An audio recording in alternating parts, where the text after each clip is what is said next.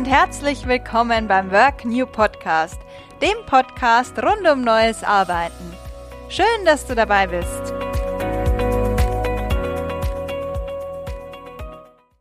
Ja, hallo aus München. Ich habe hier Jana Knode zu Gast. Jana ist Beraterin für Innovation und Designmanagement für MHP Management und IT-Beratung. Jana berät Automobilkonzerne bei der digitalen Transformation. Und mit Jana spreche ich heute darüber, welche Herausforderungen speziell Konzerne beim digitalen Wandel gegenüberstehen. Herzlich willkommen, Jana. Erzähl doch mal, wie du zu dem geworden bist, was du heute bist. Hallo und danke für die Einladung. Freut mich wirklich, ist super spannend, darüber mal sich zu unterhalten. Und ja, wie bin ich dazu geworden, wo ich heute stehe, ist eigentlich, ähm, wir haben gerade schon kurz darüber gesprochen, retrospektiv einfacher zu erklären, als wenn man sich den Weg von, von vorne anguckt. Ich war immer eine kleine Entdeckerin und bin immer meiner Neugierde nachgekommen, habe ein bisschen was Wirtschaftliches, was Technisches und dann irgendwann Mensch-Maschine-Interaktion studiert und bin eigentlich meinen Leidenschaften gefolgt. Also ich habe mich beworben und ähm, habe gedacht, naja, Beratertum ist eigentlich ziemlich öd. Hab dann die Leute kennengelernt und gemerkt, eigentlich sind das spannende Herausforderungen, die man da in den Projekten sieht. Und ähm, mir gefällt es unheimlich gut, regelmäßig Leute darin zu unterstützen, ihre Ziele auch zu erreichen und ja, so bin ich irgendwie da gelandet, wo ich jetzt bin. Was machst du denn jetzt genau als Beraterin? Ja, das ist auch eine spannende Frage, weil ähm, das ist natürlich super vielfältig, je nach Projekt ein bisschen unterschiedlich. Und gerade wenn wir so Change Management und digitale Transformation vor uns haben, dann ist das allererste, dass du die Leute darin aufklären musst, was eigentlich auf sie zukommt. Weil wir werden häufig gerufen mit so einer vagen Beschreibung von, hu, wir haben gehört, Digitalisierung ist so ein Thema, wir wollen das jetzt auch machen. Und dann muss man erstmal den Stakeholdern erklären, dass es ein Kulturwandel ist und dass das jetzt genauso ist, als würden sie ihre Mitarbeiter nach China schicken und die müssten plötzlich lernen, mit Stäbchen zu essen. Und dass wir da ganz, ganz viele Dinge anders machen und dass es nicht nur darum geht, neue Tools einzuführen, äh, online jetzt zu arbeiten in der Cloud, sondern dass es tatsächlich ein Kulturwandel ist. Und wenn man dann das Management auf seiner Seite hat, dann kann man sich überlegen, die Mitarbeiter zu befähigen, das heißt ganz klassisch Schulungen durchzuführen und denen auch zu erklären, warum man sich verändern möchte, was eigentlich jetzt das neue Ziel ist, wie man danach sein möchte, dann auch wie man dahin kommt. Also die einzelnen Schritte dahin ganz deutlich mit den Mitarbeitern besprechen, damit die auch abgeholt und mitgenommen sind, weil das ist größte Herausforderung, dass die Mitarbeiter das dann auch umgesetzt bekommen. Was machst du im Moment ganz genau? Im Moment bin ich sehr stark im agilen Coaching unterwegs. Das heißt, ich bin in einem Vorentwicklungsprojekt, wo sich 30 Mann zusammen in einem Projekthaus ähm, ja, Zukunftsinnovationen überlegen.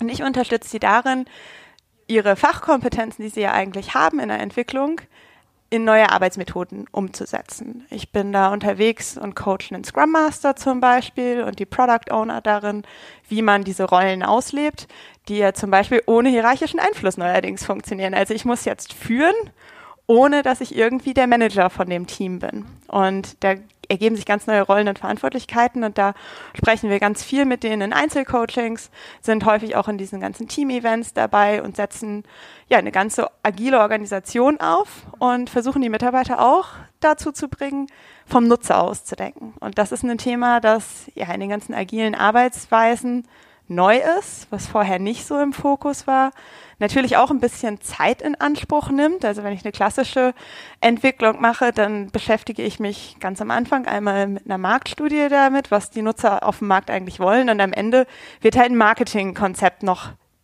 zu dem Produkt dazugeschnitten. Aber unterwegs überlege ich mir nicht die Hypothesen, die ich aufstelle, die Funktionen, die ich für dieses Produkt entwickle, braucht der Kunde die oder nicht. Und das versuchen wir jetzt in der Entwicklung mit einzubeziehen und dem Entwicklungsteam, das auch super interdisziplinär aufgestellt ist, mitzugeben, dass sie das auch unterwegs mit berücksichtigen und dass es mit in ihrer Verantwortung liegt. Und ja, da helfen wir dabei, ganz einfache Prototypen zu bauen, dann den Mitarbeitern zu helfen, da auch Hypothesen zu entwickeln. Wie mache ich richtige Nutzerabfragen dazu? Wie kann ich validieren, ob das, was ich baue, auch das Richtige ist? Weil die sind wahnsinnig gut darin, die Dinge richtig zu bauen, Aber das Richtige zu bauen, das ist jetzt eine ganz neue Herausforderung, die bis jetzt nicht betrachtet wurde. Und da sind wir ganz viel im Coaching unterwegs, weil Erstbefähigung haben wir am Anfang auch gemacht. Das ist der einfache Teil. Und wenn dann die Herausforderungen des Alltags und der Realität kommen, dann kommen nochmal ganz neue Hürden, womit man dann auch umgehen muss. Wo siehst du da die großen Herausforderungen? Ja, die größten Herausforderungen sind, glaube ich, dass die Unternehmen schon ganz, ganz lange sehr gut funktionieren, so wie sie im Moment arbeiten. Und dieses neue disruptive Umfeld, in dem wir sind, ich meine, wir haben neue Player am Markt, ähm, Entwicklungen passieren viel, viel schneller. Nicht mehr die Technologie ist irgendwie so die Engstelle, wenn ich Produkte an den Markt bringen möchte, sondern der Kunde, der die Technologien gar nicht mehr verstehen und bedienen kann. Das sind alles Themen, die sind so wahnsinnig neu, dass ich da auch eine gewisse Unsicherheit natürlich habe. Und wenn die alte Art und Weise gut funktioniert hat, warum soll ich mich dann ändern? Und dieses Warum muss man sich überhaupt ändern, ist immer ein, ein Riesenhindernis. Was ist deiner Meinung nach der Grund, warum man sich ändern muss? Welchen Grund bringt ihr den Kunden näher? Also ähm, es gibt ganz, ganz viele verschiedene Vorteile davon, äh, zum Beispiel agil zu arbeiten. Das ist äh, ganz definitiv auch nicht überall sinnvoll. Also wenn ich operativ äh, weiß, was ich auf den Markt bringen möchte oder wenn ich irgendwie äh, die Finanzabteilung mir anschaue oder so, bloß nicht agil arbeiten, bitte nicht. Das ist nicht äh, die silberne Kugel, mit der ich jeden Vampir umbringen kann, sondern es ist eine Möglichkeit, gerade in sehr komplexen Umfeldern und in sich sehr schnell verändernden Umfelden besser darauf reagieren zu können, wenn sich Anforderungen ändern. Und dann, und auch nur dann, habe ich auch eine Kostenersparnis und eine Geschwindigkeitseinsparung ähm, irgendwie. Und das sind Themen, ähm, bei Entwicklungen ist es so, am Anfang kann ich wenn, er, wenn ich klassisch entwickle, kann ich am Anfang sehr, sehr viel beeinflussen und am Ende, wenn ich in die Umsetzung gehe, sehr, sehr wenig. Wenn ich agil entwickle, dann ist der Beeinflussungsfaktor auf meine Entwicklung immer gleich groß. Mein Risiko ist immer gleich groß.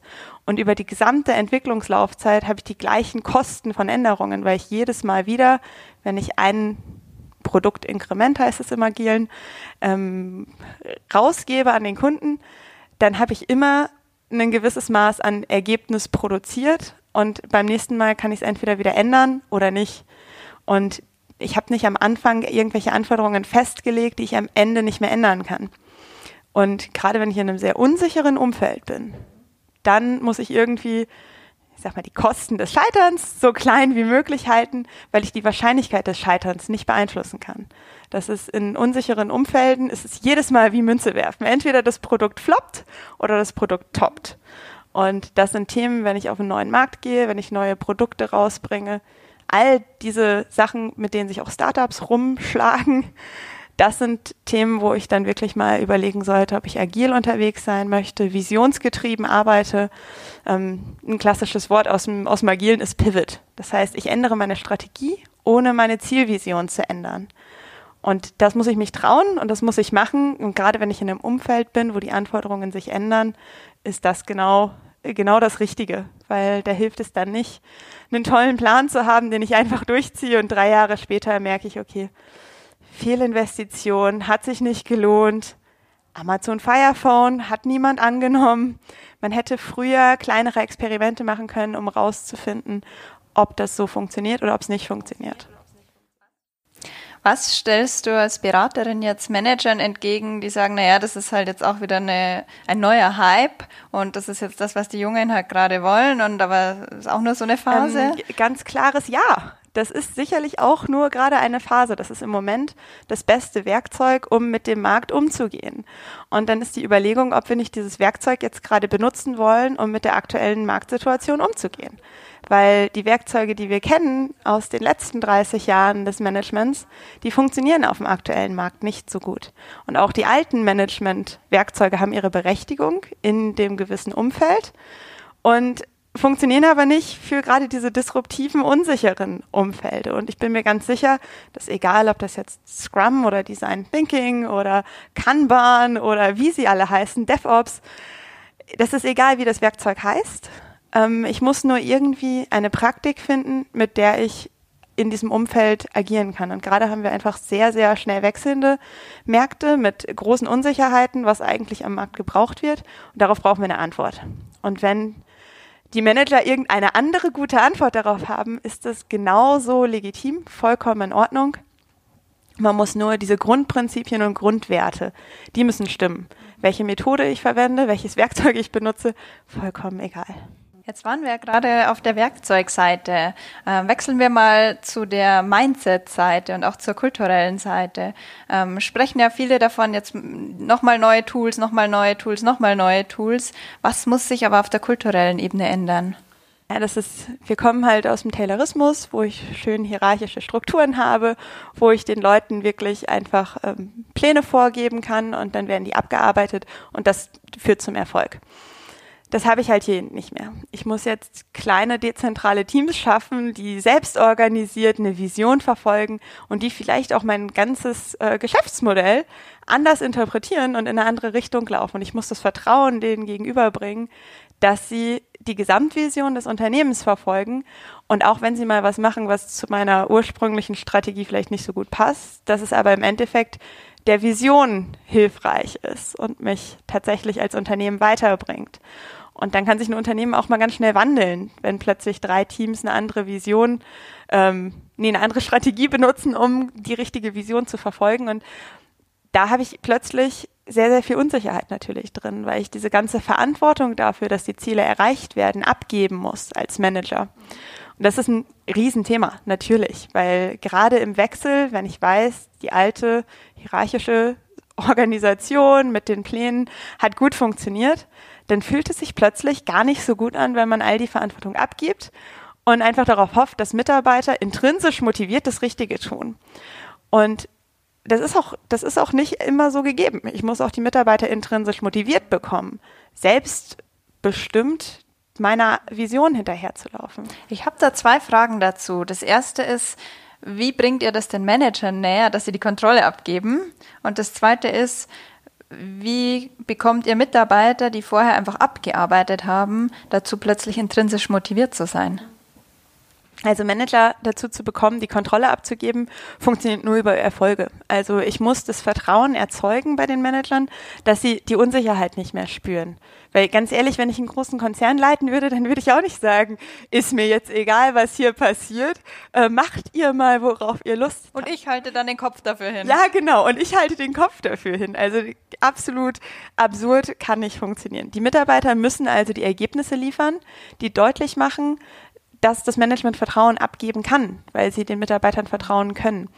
Und deswegen sage ich auch immer, also so eine Transformation und Veränderung, die muss von oben zwar gewollt sein und auch unterstützt sein, aber sie muss auch von unten gelebt werden. Und das ist genau der Teil, wo man ein Geben und Nehmen in beide Richtungen hat. Weil Mitarbeiter grundsätzlich wollen sicherlich selbstbestimmt arbeiten. Niemand hat Lust, einfach immer nur das zu machen, was der Chef sagt. Und ich muss aber dem Mitarbeiter so viel Richtung geben, dass er weiß, wo er eigentlich hin soll. Weil wenn ich einfach nur sage, ja, mach halt mal, dann komme ich auch nicht zu dem Ergebnis, sondern da muss schon eine sehr konkrete Vision da sein. Die Strategie, wie ich dann dahin komme, die kann der Mitarbeiter selber festlegen. Und natürlich haben wir auch Mitarbeiter, die gar nicht so viel Verantwortung wollen. Und da muss ich dann auch in so einem agilen Rollen- und Arbeitsmodell gucken, wer ist da einer, der führen kann, im Sinne von, ähm, er lebt was vor und kann Leute inspirieren, ihn zu unterstützen darin. Und dann habe ich ganz, ganz schnell ein kleines Feuer, das andere ansteckt. Und dann laufen viele gerne einem hinterher. Und dieser eine muss unbedingt die Vision des Managements verfolgen, damit halt wieder das gegenseitige Vertrauen da ist. Und wenn man sowas erstmal ins Rollen bekommt, dann funktioniert das hervorragend. Aber gerade auf diesem Weg dahin, im Kulturwandel, mit der ganzen Unsicherheit, wo jeder natürlich auch irgendwie häufig noch verzielt ist auf alte Werte und nicht auf neue, da ist es ganz schwierig, sowas umzusetzen. Da, ganz ehrlich, das ist eine riesige Herausforderung. Und ähm, wenn man sich mal so anguckt, nach welchen KPIs Startups bewertet werden und nach welchen KPIs große Unternehmen bewertet werden, die sind sehr unterschiedlich. Und wenn ich so eine Startup-Mentalität in einem großen Konzern umsetzen möchte, dann muss ich die Mitarbeiter manchmal auch daran messen, wie viel sie gelernt haben. Und das bedeutet, wie häufig sie gescheitert sind und daraus aber wichtige Botschaften mitgenommen haben und wirklich was Ernsthaftes gemacht haben. Im Moment werden Leute daran gemessen, wie viele Projekte sie umgesetzt haben, egal ob das Projekt erfolgreich war oder nicht erfolgreich war. Wie erzielt ihr dieses Umdenken bei den Menschen? Das ist ein sehr, sehr langsamer Prozess. Das erste ist natürlich Wissen darüber, weil ähm, ganz lange fehlt halt das ernsthafte Verständnis dafür, was es bedeutet, so agil zu sein und ähm, was visionsgetriebenes Arbeiten bedeutet wie ich loslassen kann. Und dann ist ein kontinuierliches Coaching. Also jede, jedes Hinter Hindernis, was wieder kommt, stößt einen natürlich zurück auf seine alten Wege, wo man weiß, dass es funktioniert. Und dann muss man als Sparring-Partner zur Verfügung stehen, um zu sagen, okay, Hindernis wahrgenommen, wir sind ein bisschen aus der Bahn gekommen und jetzt lenken wir wieder ein. Und das sind teilweise sehr individuelle Maßnahmen, wo man dann sagen muss, okay, man spricht mal einfach unter vier Augen miteinander, um halt diese Unsicherheit wieder rauszunehmen. Oder man überlegt sich, wie man vielleicht mit einem Nutzertest wieder Vertrauen in das Produkt zurückgewinnen kann. Oder man setzt sich nochmal gemeinsam mit dem Management hin und bespricht, was eigentlich das, das Ziel ist, wo man hin möchte. Also das sind sehr individuelle Sachen und ähm, ja, Erstbefähigung und Coaching sind auf jeden Fall zwei ganz wichtige Sachen, wenn man erstmal alle davon überzeugt hat, dass es überhaupt eine Veränderung bedarf. Also und das ist natürlich. Jetzt geht ihr ja auch in kleinere Einheiten, Abteilungen rein und transformiert die. Wie geht ihr dann mit den Schnittstellen um? Weil die Abteilungen sind ja nicht isoliert. Ja, also das, das Schöne an den kleinen Abteilungen erstmal ist, dass du wirklich ein Ökosystem aufsetzen kannst, das relativ schnell einfach läuft. Das ist ähm, ganz anders, als wenn du Top-Down-Change-Management machst, wo halt ganz, ganz viel Kommunikationsarbeit und Stakeholder-Management und solche Sachen mit dazugehen. In der kleinen Abteilung kannst du erstmal so eine abgeschottete Schneekugel aufbauen, in der alles hervorragend funktioniert.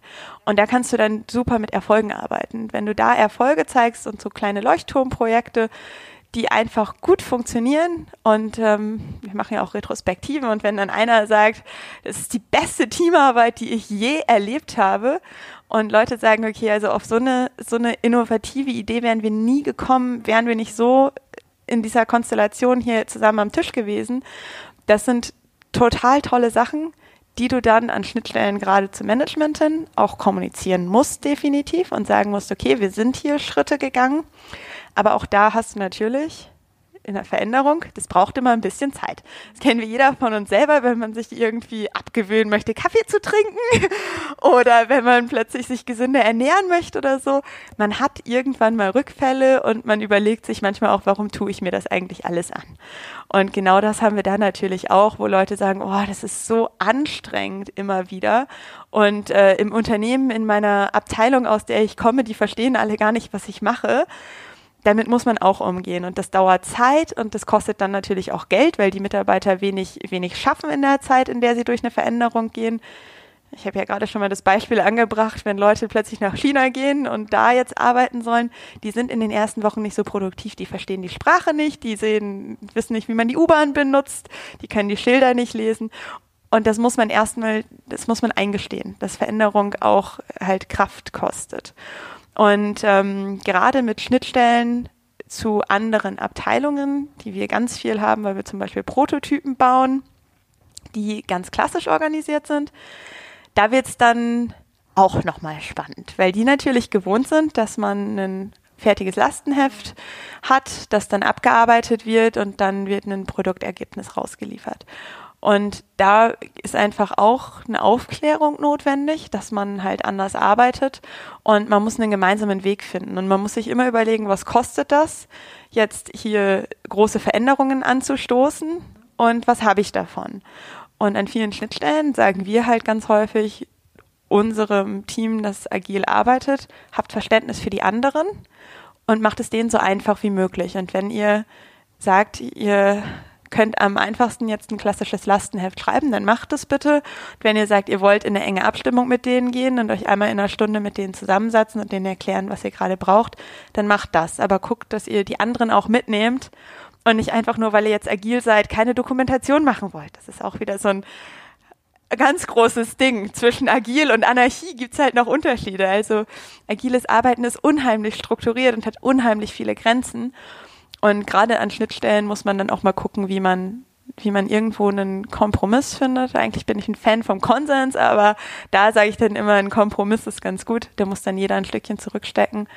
Und ähm, ja, wir dürfen uns im Mindset und in der Kultur nicht erschüttern lassen, nur weil wir manchmal mit Leuten zu tun haben, die halt in einer anderen Kultur noch arbeiten. Weil noch sind solche Abteilungen die Subkultur und die muss sich dann auch manchmal, wenn sie auf die Straße geht, anpassen. Wie geht's den Mitarbeitern damit? Ähm, mal so, mal so. Also grundsätzlich finden die Mitarbeiter häufig die Art und Weise zu arbeiten großartig. Es ist nämlich wirklich selbstbestimmt und sie haben unheimlich viele Freiheiten und die genießen sie natürlich auch. Es macht einfach viel, viel mehr Spaß, mit einer gewissen Sinnhaftigkeit zu arbeiten und nicht einfach nur abzuarbeiten.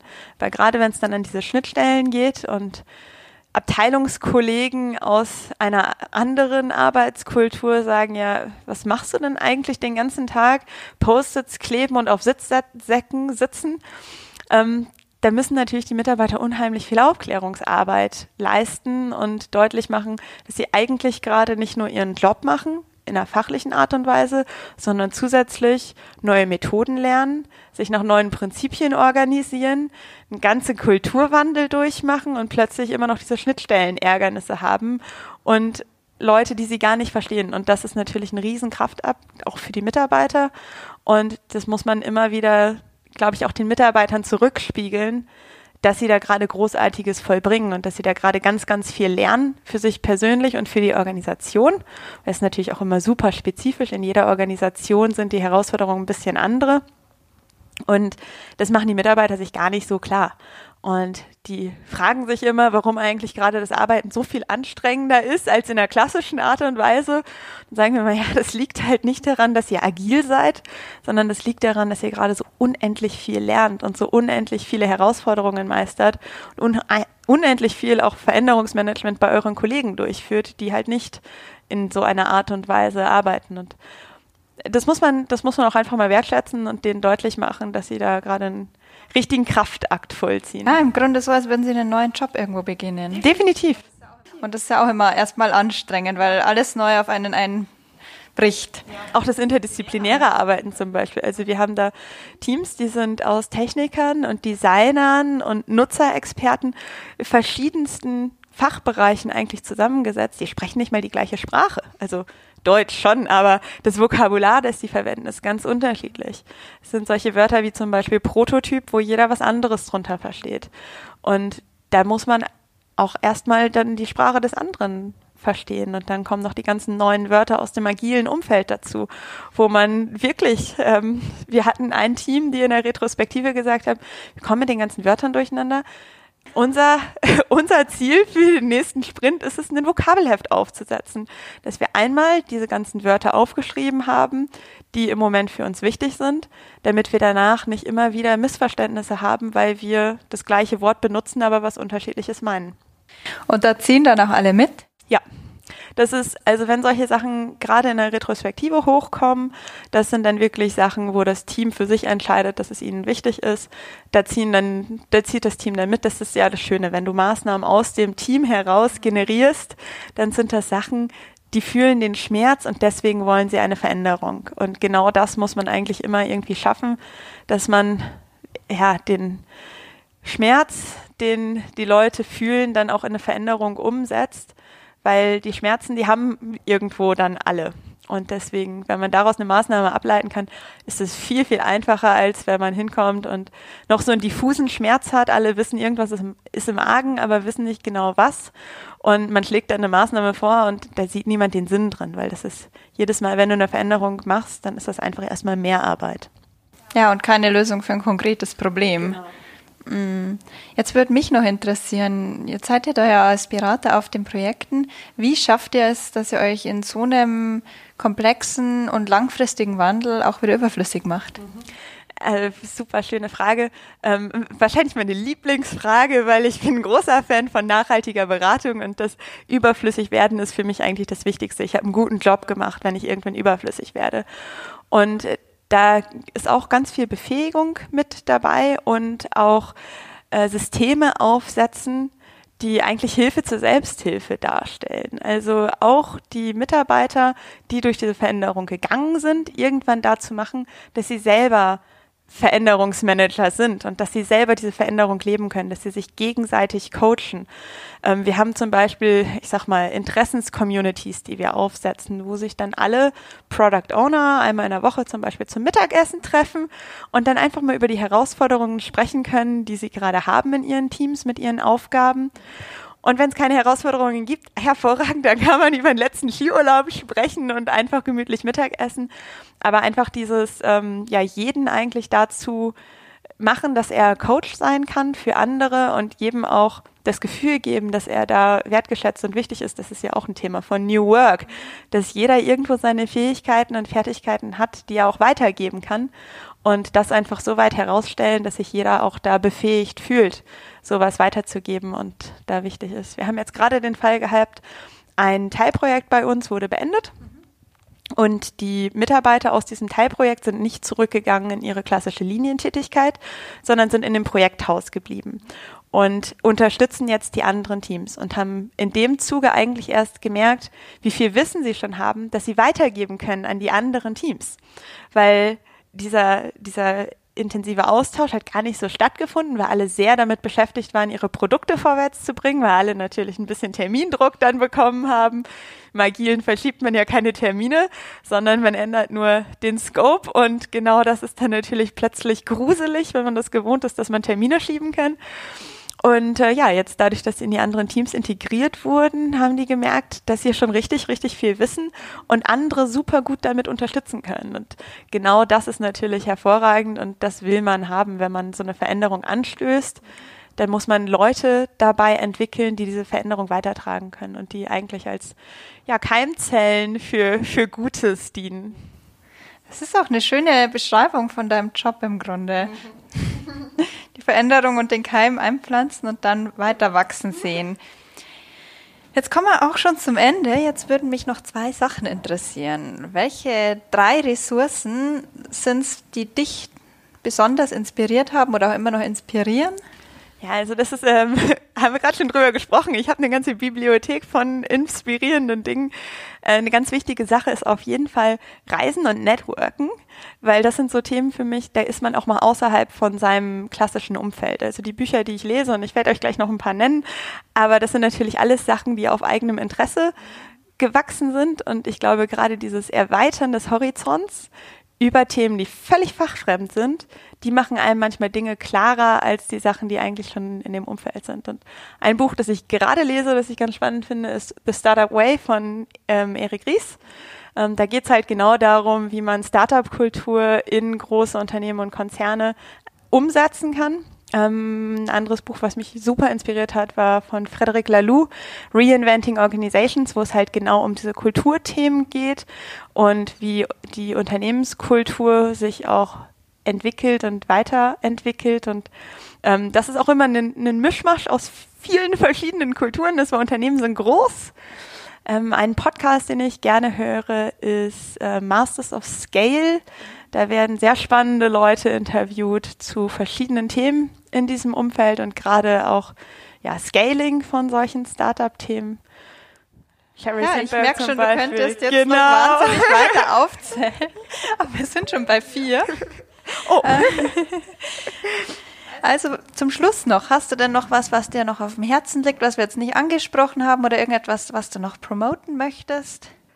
Ähm, liebe Leute, ähm, probiert Dinge aus seid mutig und äh, geht auch mal Risiken ein, haltet nur die Kosten der Fehler klein und dann, ähm, glaube ich, kann man ganz, ganz schnell sich dahin iterieren, wo es halt gut und zielführend ist. Und manchmal ist es agil, manchmal ist es was anderes, aber einfach regelmäßig zu hinterfragen, ob man auf dem richtigen Weg ist und mal kleine Experimente starten, hilft auf jeden Fall, einen, einen Weg zu finden, der auch, wenn man in einer Organisation irgendwo eingepfercht ist, die Dinge besser zu machen.